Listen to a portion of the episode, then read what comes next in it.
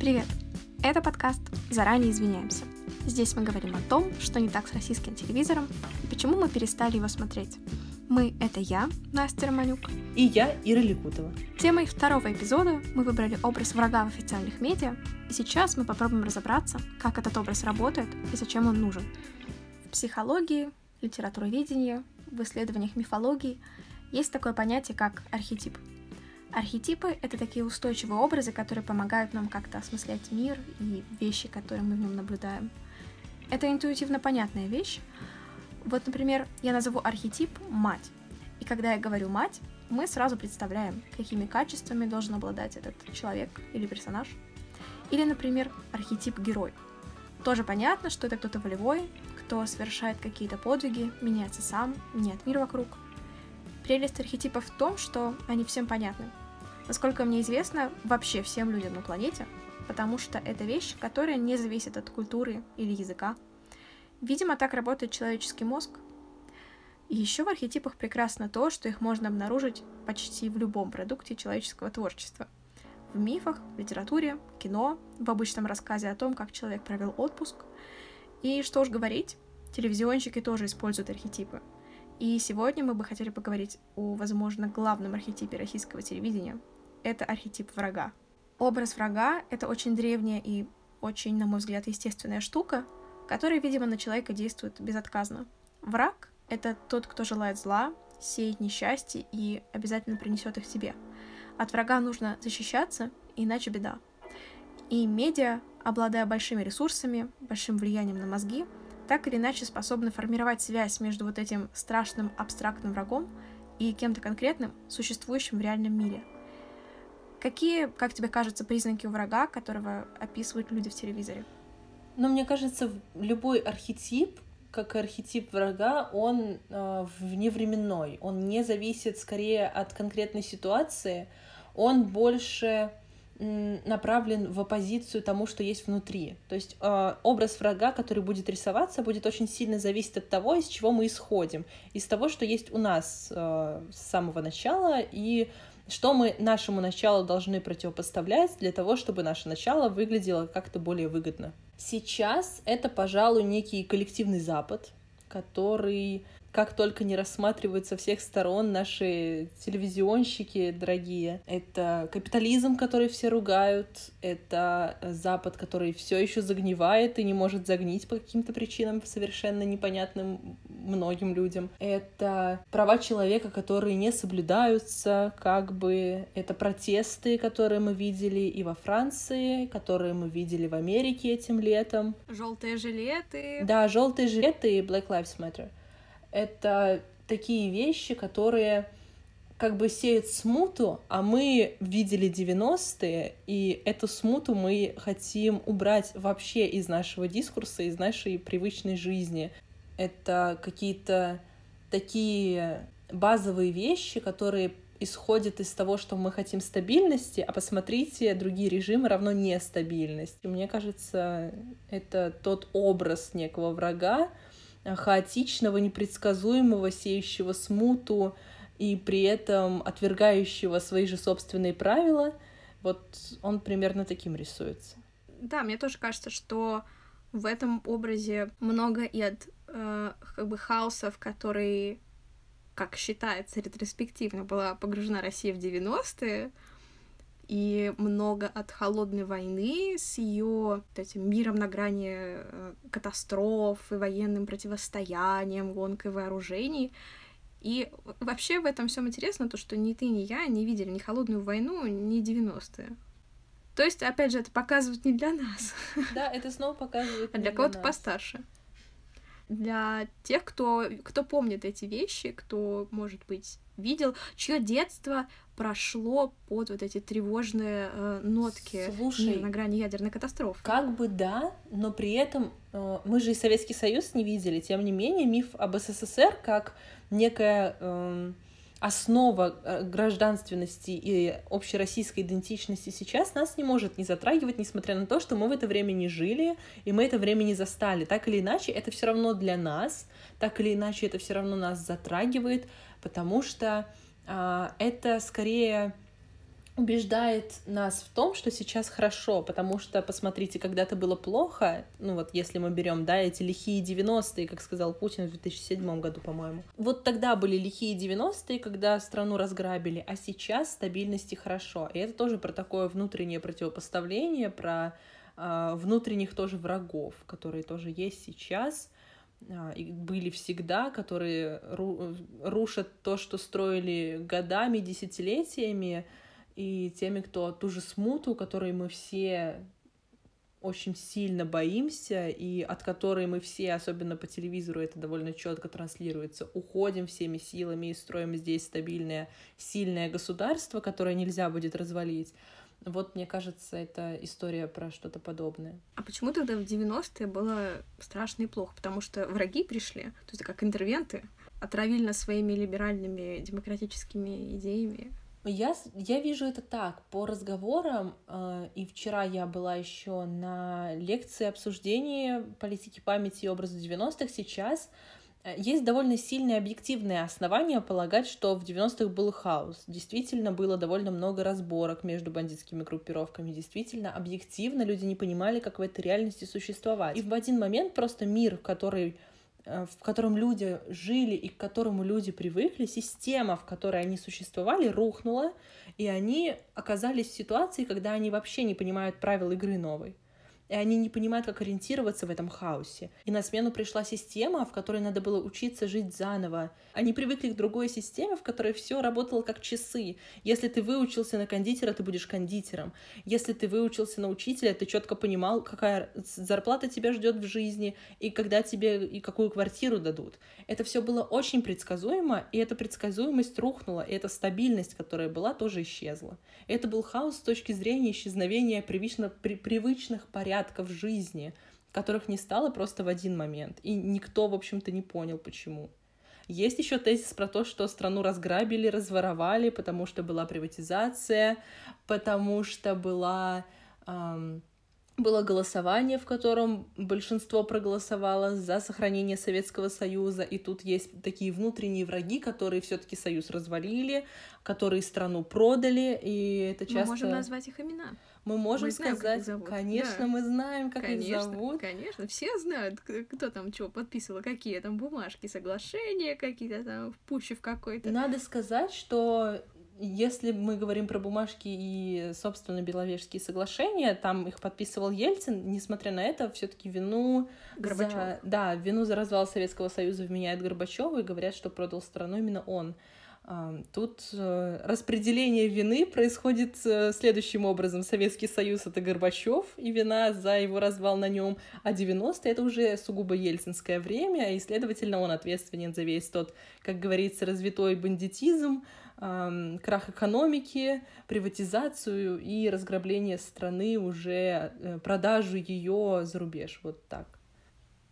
Я когда-то слышала э, конспирологическую теорию о том, что э, Горбачеву заплатили, чтобы он развалил Советский Союз, чтобы американцы смогли ввести нам эти куриные ножки чтобы превратить нас в рынок сбыта Я своих не то, чтобы слышала эту, э, эту конспирологическую теорию, я абсолютно вижу, что понятно, что моя выборка нерелевантна ввиду того, что это знакомые знакомых знакомых, и это никакая не статистика, но в том круге, в котором я существую среди старшего поколения, э, это основная мысль. Это не то чтобы конспирологическая основная теория. Версия. Да, это абсолютно восприятие истины. Это вот как будто бы истинное суждение, в которое все абсолютно точно верят. Я слышала еще одну версию. Версия, которая заключается в том, что капитализм — плохая модель существования, и коммунизм, который тоже не сработал. И нужно было вот эти две сверхдержавы развалить. Они договорились сначала развалить Советский Союз, а потом развалить Америку. И как бы развал Америки мы видим сейчас. Я слышала еще и такую версию. Только а, она загнивает, да, то есть у нее не распад, не распад, у нее разложение. Она загнивает, потому что вот когда-то договорились сначала демонтировать Советский Союз, а уже сейчас Америку, и мы видим это на примере а, ситуации с короной, у них довольно жесткие были протесты и так далее. Мы видим по летним протестам это все. Мы видим это на примере того, что там некоторые эксперты считают, что Америка на грани гражданской войны и прочее. А в новостях всегда, когда показывают зарубежные протесты, говорят, ну вот видите, их модель экономическая, их модель внутренней политики не срабатывает. Мне нравится, как ты заговорила интонациями Киселева вот только что. Это просто настолько считывается прекрасно. Человек, погруженный в российский медийный контекст. Прекрасно. в материале, в материале, да. Конечно. Я в, на конференции осенью, когда еще об этом, в общем-то, никто не писал, выступила и рассматривала что писали российские СМИ, удивительно, но так или иначе осуждение протестов есть не только в прогосударственных медиа. Но мы говорим, конечно, про телевизор. В телевизоре это было довольно четко видно, и там было очень много оценочной лексики, и Первый канал себе позволял довольно много в своих репортажах относительно летних протестов. И там были прямо очень яркие высказывания. Как будто бы эти протесты, которые были очень массовыми, которые затронули довольно, кстати, очень значимые символические вещи для нас. Например, вот снос памятников. Это, это вещь, которая для российского телезрителя значима в контексте Второй мировой войны, да, и сноса памятников в Польше, в Украине и так далее. Это довольно сильная болевая точка для российского телезрителя. Это было в контексте протест равно смута, а мы против смуты, потому что мы ее пережили, и не дай бог кому-то прожить такую смуту, которую прожили мы. Ее пережили когда? В 17 веке. Мы всегда вообще ее пережили, но последние в 90-е, конечно. Переживальщики смуты. Абсолютно точно, да. How to survive смута. Russian tutorial. Да. То есть наш враг — это капиталист, бунтовщик, а, глобалист. Кто еще? Ну, Ельцин, понятно. Ну, Ельцин, Горбачев, давай не будем переходить на личности. Свободы. Свободы — это тоже враги, потому что они сеют смуты. И люди, которые выступают за свободы, это тоже люди, которые сеют смут. Но это свобода, которая понимается особым образом. Когда говорят о такой зловредной свободе, имеют в виду как бы свободу, которая ведет к хаосу. То есть свобода как отсутствие порядка, скорее, какая-то анархия. Нет, свобода, я считаю, что свобода сейчас диктуется как э, отсутствие присутствия государства в какой-то части.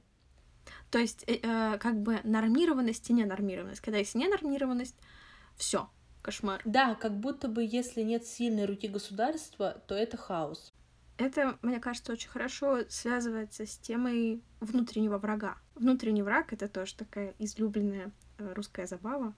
Мы помним о существовании разных внутренних врагов с э, сталинских времен.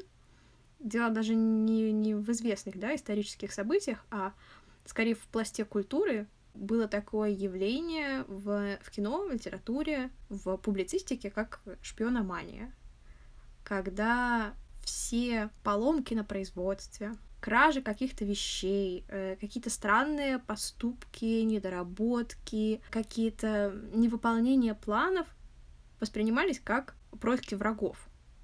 И это было не только декларируемая вещь, типа вот, ну посмотрите, это вот, наверное, сделал какой-то вражеский шпион, который был сюда десантирован и сделал какое-нибудь великое зло здесь.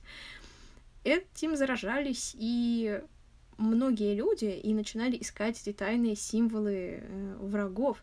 Об этом, кстати, книга наших отечественных антропологов «Опасная советская вещь» называется. Кирзюк и Архиповы написали о том, как э, люди смотрели на какую-нибудь обложку к юбилею Пушкина, обложку тетради, и в кудрях Пушкина находили свастики и говорили, ну, вот это художник, шпион, который сидит и, значит, свои вражеские символы где-то оставляет. И вот этот поиск внутренних врагов, конечно, не в таких людоедских уже формах в современной России, слава богу, но он все равно есть. И мне кажется, современные внутренние враги — это организации, которые признаются иностранными агентами. Мне кажется, это еще раз подчеркивает взаимосвязь между а, внешним и внутренним врагом. Мне кажется, ты знаешь истории из разряда когда на Александра II совершено было покушение в летнем саду, схватили человека, который, в общем-то, стрелял в царя. И первое, что сказал Александр II, это «Ты что, поляк?» Оказалось, что это русский студент но как будто бы нет мысли о том, что реально русский человек, там истинный патриот, может сделать что-то плохое государю и государству. Сейчас мы уже не апеллируем категориями враг народа, но иностранный агент, и присмотритесь, пожалуйста, к тому, какую информацию он дает, потому что на телевизоре это подчеркивается, что иностранный агент равно человек-шпион, опять же, работающий на Запад, работающий на зомбирование сознания — Заметь, как интересно с точки зрения языка похожи иностранный шпион и иностранный агент. Но в целом, да, это очень похожие понятия. Иностранный агент равно шпион. Мы пытаемся выйти из смуты, мы пытаемся построить прекрасное государство, а есть люди, которые спонсируются с коллективного Запада и мешают нам это делать. И это про взаимосвязь между этими врагами. То есть внутренний враг всегда связан с внешним и всегда финансируется извне. Получается, что вот эта либеральная западническая общественность, это цитата, вот эта общественность обвиняется как раз в связях с каким-то коллективным Западом, и подчеркивается, что эта общественность либерально-западническая составляет в стране в целом меньшинство. То есть люди-то в целом хорошие, но есть какие-то засланцы, которые выполняют вот эти вражеские подрывные функции. И, кстати, то, что это агенты этого обобщенного Запада, это тоже очень похоже на искусство 30-х годов, когда, допустим, мы смотрим фильм, и там ловят шпиона, и он представляет интересы неназванного государства. Потому что не важно, кто это. Важно, что это что-то заносное. Но сейчас тоже точно такая же тенденция. Запад абсолютно обезличен, и этот коллективный Запад, который все воспринимают как одно, никто не воспринимает Запад как разные государства. Никто не разделяет хотя бы Европу и Америку. Это все равно Запад, который коллективен, который думает одним мозгом и преследует какие-то одни цели. Не внутригосударственные, а одни единые цели. И их целью является просто задушить Россию, матушку. Когда я готовилась к этому эпизоду про врагов, я услышала в телевизоре такое удивительное выражение Соединенные Штаты Европы. Это апофеоз образа коллективного Запада, Это коллективного врага. коллективный Запад, да. Боже, читала а, статью Суркова, а, и он там писал про глубинный некий русский народ. Это тоже потрясающий термин, который, да, заслуживает рассмотрения с точки зрения культурологии, но в целом не очень понятно, что он значит на практике. Так дело в том, что и Сурков сам объяснить не может. Сурков говорит, что глубинный народ — это не весь народ. Он говорит, э, что глубинный народ — это некая абстракция, которая э, содержит в себе вот эти все черты русскости. К слову, в противовес ему есть Проханов, который, наоборот, говорит про русскость как всеобъемлющее понятие, про русскую мечту, которая объединяет всех. Причем русская мечта — это понятие, которое он пишет вообще с заглавной буквы везде и всегда. У Проханова вообще очень интересная концепция России.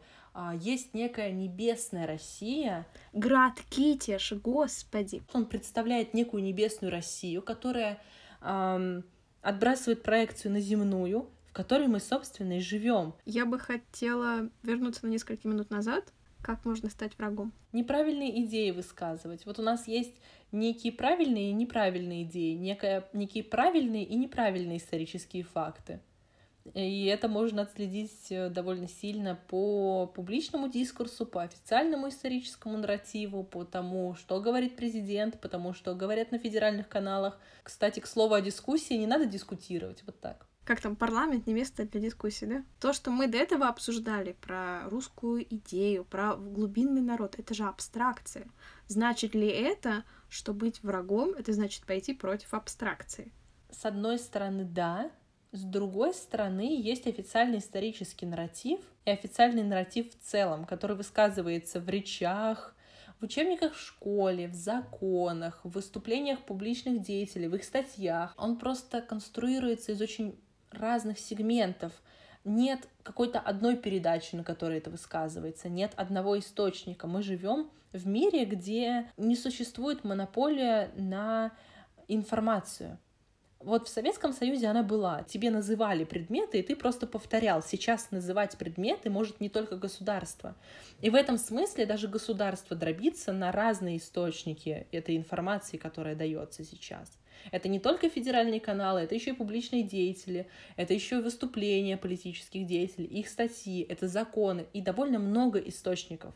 И если все собрать, а, довольно конкретные источники собрать, мы получим конкретные вещи и конкретные постулаты в нарративе, но периодически они, конечно, не то чтобы противоречат друг другу сильно, да, но пользуются как будто бы разными категориями. Вот пока мы все это обсуждаем, я в очередной раз э, думаю о том, насколько русская культура в действительности сконцентрирована на языке это и так, в общем, заметно, если вот просто подключить какой-то свой э, опыт э, жития здесь, что очень ценится хорошая речь.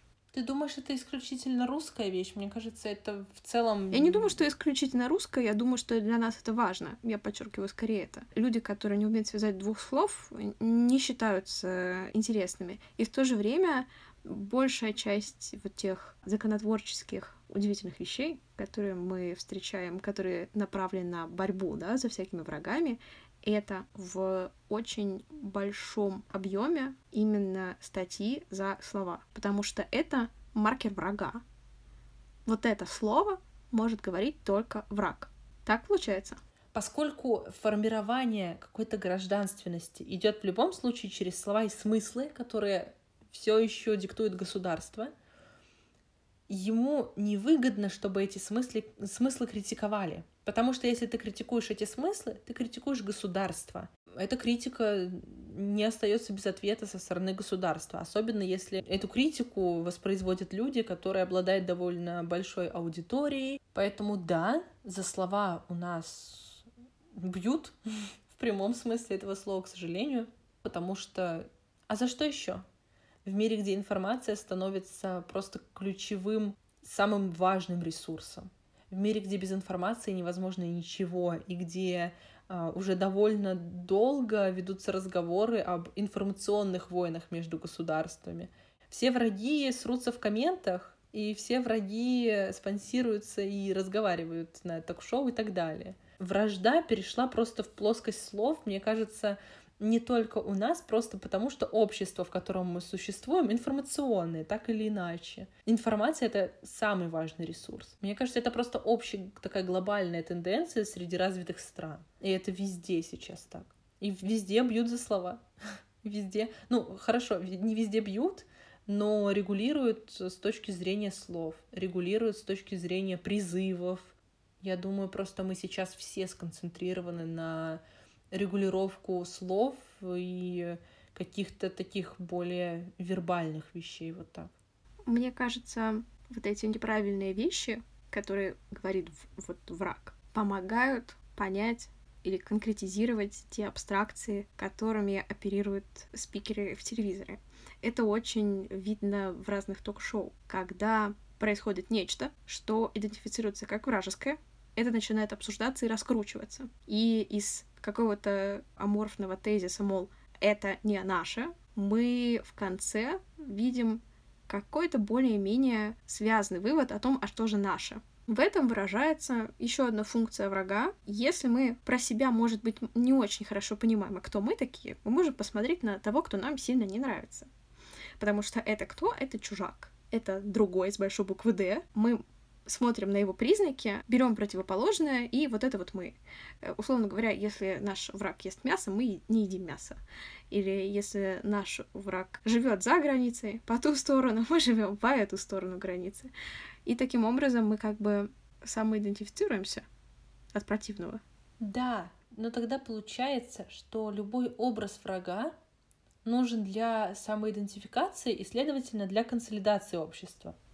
Он, в принципе, нужен, потому что нельзя жить без врага, он всегда нужен. Вот, как будто бы это, это символ какого-то раскола, как будто бы враг нужен для того, чтобы консолидировать, и ничего другого, кроме врага, не может консолидировать общественные силы. Что подчеркивает общность людей больше, чем вид того, кто на вас не похож. Вот тебе консолидация. Ты смотришь на какого-нибудь э, страшного троглодита и говоришь, а мы вот не такие, мы другие, мы вот сейчас этого троглодита побьем. Ну вот это как будто бы про то, что враг — это следствие какого-то общественного кризиса духовного. Не будет кризиса, не будет врага. Не нужно будет объяснять от противного, не нужно будет показывать негативные примеры, если будет четкое представление о том, что, что ты такое. Потому что Советский Союз в этом плане был довольно сильным. Он довольно подробно объяснял, что он такое для граждан. Но при этом он не мог разрушить эту стену между собой и остальным миром, потому что было понятно, что он не выдержит никакой дискуссии. Ну, то есть враг — это как будто бы очень быстрая, очень эмоциональная вещь, которая консолидирует общественные силы и которая подтверждает самоидентификацию, которая дает большую конкретику тем абстракциям, которые мы себе сами придумали. Кстати, интересно, было ли время, в котором образ врага не существовал? Я думаю, что нет. Мне кажется, что это такая базовая человеческая вещь, про то, что тебе нужен враг. Возьмем хотя бы всякие древние предания, сказания, истории, сказки. Там всегда есть какой-то антагонист, который противостоит герою. Знаешь, что я подумала? Как будто бы враг — это доведенная до крайности конкуренция. Как будто бы без этой конкуренции ты просто не можешь быть. Как будто бы без конкуренции ты не сможешь развиваться. Следовательно, тебе нужен конкурент, а враг — это просто до абсурда доведенный конкурент, который тебе еще почему-то угрожает который помогает тебе выжить и стать лучше на самом деле. Мне кажется, это такая очень эволюционная штука. Если у тебя есть враг, значит, ты можешь что? Пережить некое испытание и стать лучше. В основе да, а на поверхности лежит другая идея. Если есть враг, его нужно устранить, потому что он тебе угрожает.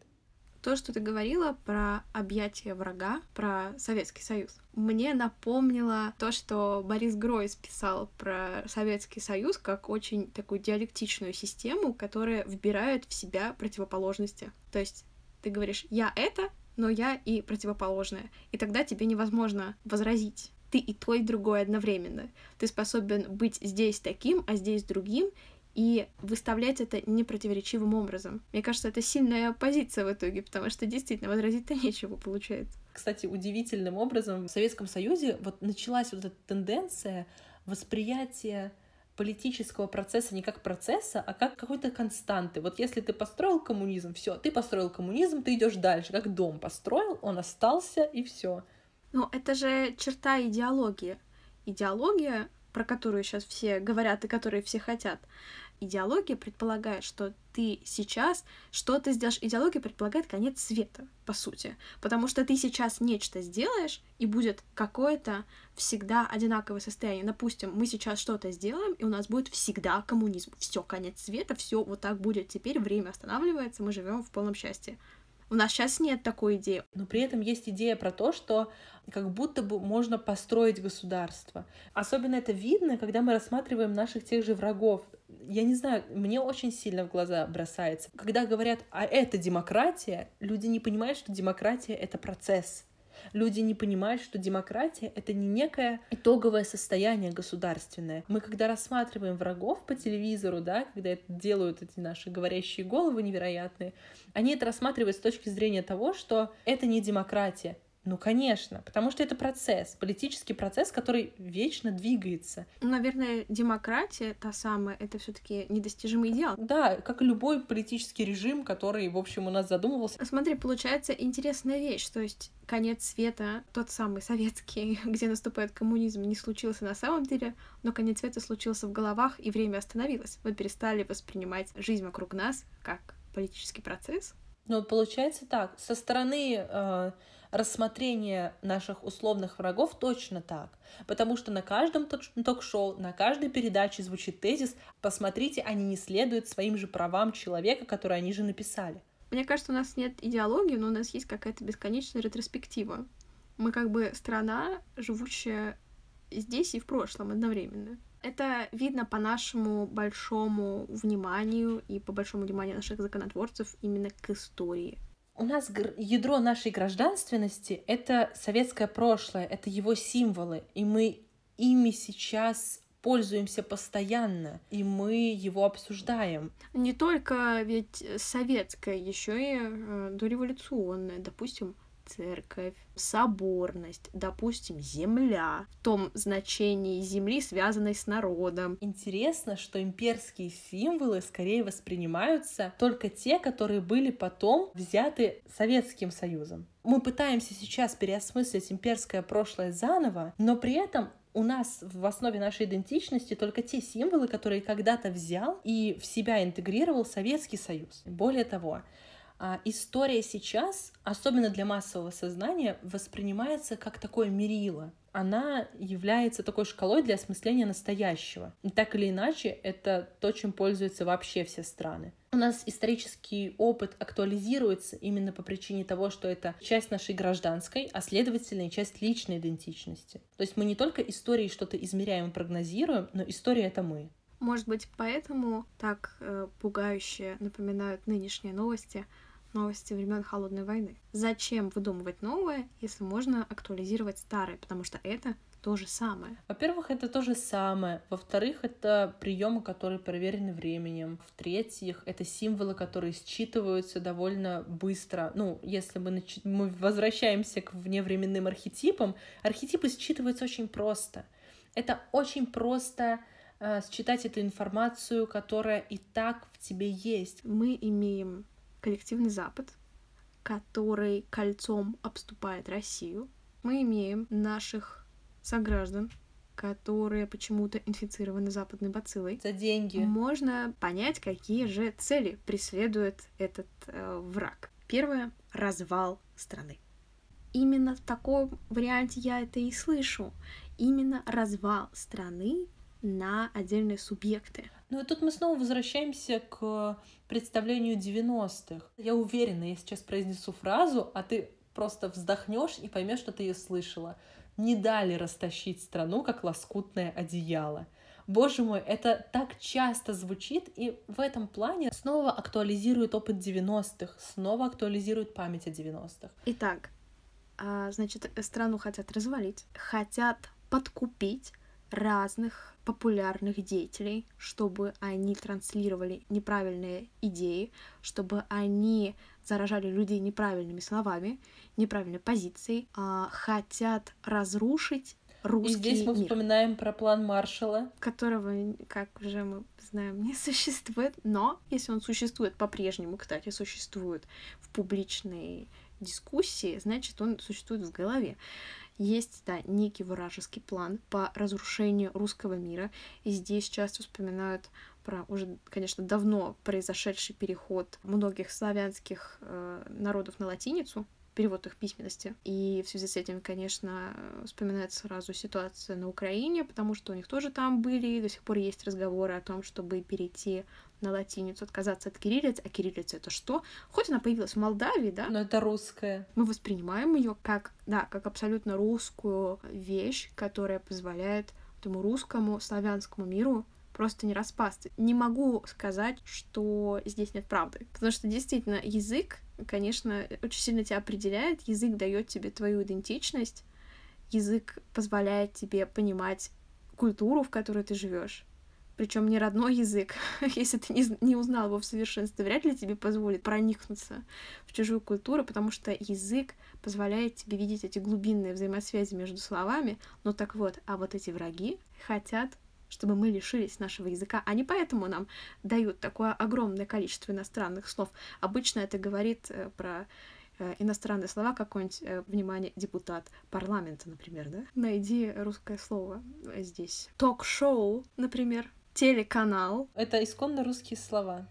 Абсолютно. Образ врага предполагает образ героя. Если есть враг, значит мы герои. Значит мы за правду, значит мы прям, ну вот мы праведные. Так какие-то социальные противоречия довольно активно маскируются и просчеты. Если мы возвращаемся к торговле образом войны, это, мне кажется, абсолютно та вещь, которая позволяет маскировать какие-то просчеты в внутренней политике за счет э, внешнего врага, который нам как бы мешает. Я прошу прощения, но здесь справедливо вспомнить Обаму, который срет в подъездах. Как будто бы есть проблемы, которые нужно замаскировать есть проблемы, от которых нужно отвести внимание, и нужно найти виноватого. Не принято решать проблему, принято искать виноватых. Это вот та самая советская штука 30-х, 40-х, 50-х, про которую я говорила, когда если есть поломка, если есть какое-то нарушение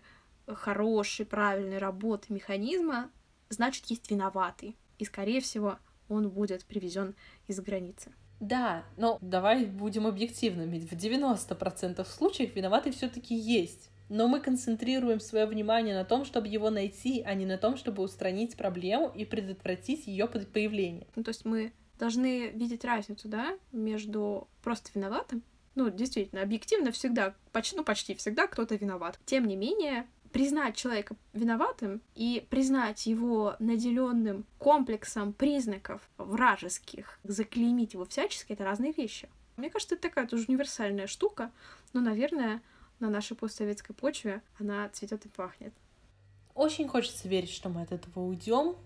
Невозможно не смотреть на зарубежный опыт. Не сейчас, когда это действительно Э, довольно важная часть общей мировой экономики. Она может помочь преодолеть вот эту историю с тем, чтобы искать виноватых, и с тем, чтобы обратить свое внимание на поиск причины, истинной причины проблемы. Потому что поскольку мы сейчас взаимодействуем с международными корпорациями, на бизнес-процессах очень легко отследить, как это делается, и потом перенести это в реальную жизнь. Ты думаешь, вообще возможно не клеймить э, врага и виноватого. Я не уверена. Слушай, я уверена, что мы от этого не уйдем. И я думаю, это главный тезис нашего сегодняшнего эпизода в том, что враг нужен, он будет. Да, от него мы не уйдем. Потому что мы люди. Видимо, мы такие просто. Возможно. Просто мне кажется, что есть вещи, в которых это не нужно. Мне кажется, тут вопрос не в устранении врага и устранении виноватого, а смещение фокуса больше нужно смотреть на проблему, решать ее и решать так, чтобы она не повторялась. А уже потом можно искать виноватого, а не наоборот. Потому что в процессах, когда мы ищем виноватых, в случаях, когда мы пытаемся свалить на кого-то вину, проблема не устраняется, а усугубляется. Мы только оттягиваем момент ее решения или вообще в итоге а, вынуждены не решать проблему, а иметь дело с последствиями, которые устранять гораздо тяжелее и которые могут быть в ретроспективе огромными и колоссальными, с которыми просто невозможно справиться. Идея основная в том, что нужно поменять фокус. И виноватого можно искать, и мы будем его искать так или иначе. Вопрос в том, что мы ставим во главу угла, мы хотим решить наши внутренние противоречия, мы хотим сделать нашу жизнь лучше и устранить проблемы и поломки, которые у нас возникают, или мы просто переложим ответственность за засранные подъезды на президентов США и не будем с этим делать ничего. Вот и все. Какое замечательное резюме. На этом все. Если вам понравился второй эпизод, выражайте свои симпатии, а еще лучше расскажите о нас друзьям. Заранее извиняются Настя Романюк и Ира Ликутова. Всем спасибо.